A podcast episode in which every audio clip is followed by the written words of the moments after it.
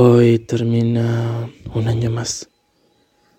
No fue un año fácil, tampoco uno complicado, mas sin embargo no fue el mejor año para todos.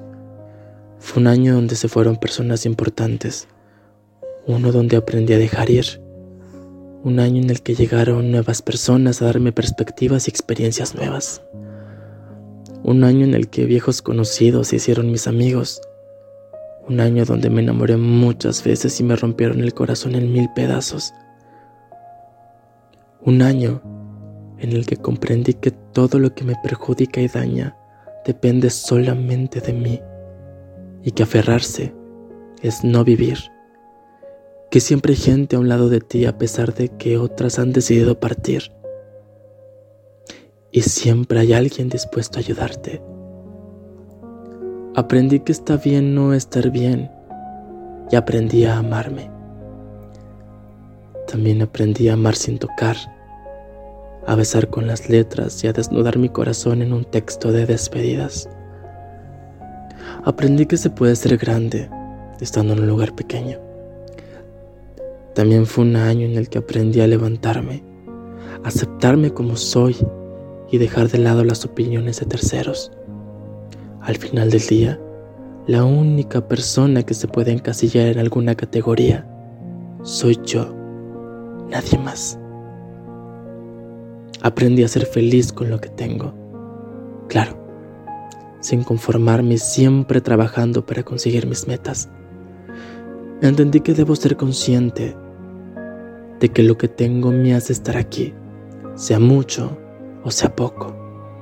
Debo agradecerlo cada día. También fue un año en el que dejé de preocuparme tanto por los demás y solo fui fuerte para mí. También a ti que estás escuchando esto, te felicito por todo lo aprendido este año. Te por haber sobrevivido un año más, por haber sobrepasado todas las tristezas, todas las decepciones, todas las caídas y golpes que te dio la vida, por estar aquí, escuchando esto después de haber llorado tanto después de haber extrañado tanto, después de todo lo que pasaste. Este año está a punto de terminar y tú sigues vivo. Muy bien. Eres alguien que no se quebró por completo, alguien que se paró ante todo, que tiene ahora más cicatrices, pero ahora es más fuerte, más inteligente, más rápido, más atento, y sobre todo, más inquebrantable.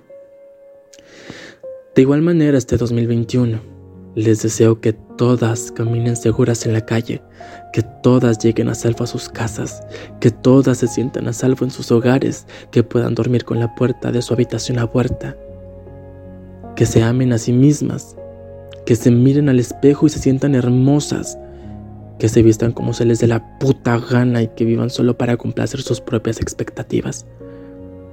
Que salgan de todas sus relaciones tóxicas, que no permitan que nadie les haga sentir menos, que sean sororas y que encuentren sororidad cuando la necesiten. Del 2021 no espero nada y lo espero todo. Estoy preparado para afrontar lo que tenga que venir. Todo pasa por algo, pero lo que no pasa también es por algo. Prefiero no hacer planes y dejarlo al azar. Todos los años inevitablemente se llenan de ilusiones, de nuevos deseos que esperas que por arte de magia vengan con el comienzo de un nuevo año. Prefiero no hacer planes, ni lista de propósitos, ni soñar con un futuro que nunca se sabe si llegará o no. Dicen que la vida es eso que pasa mientras haces otros planes. Mi propósito va a ser no hacer planes y a disfrutar a disfrutar de las cosas que vengan.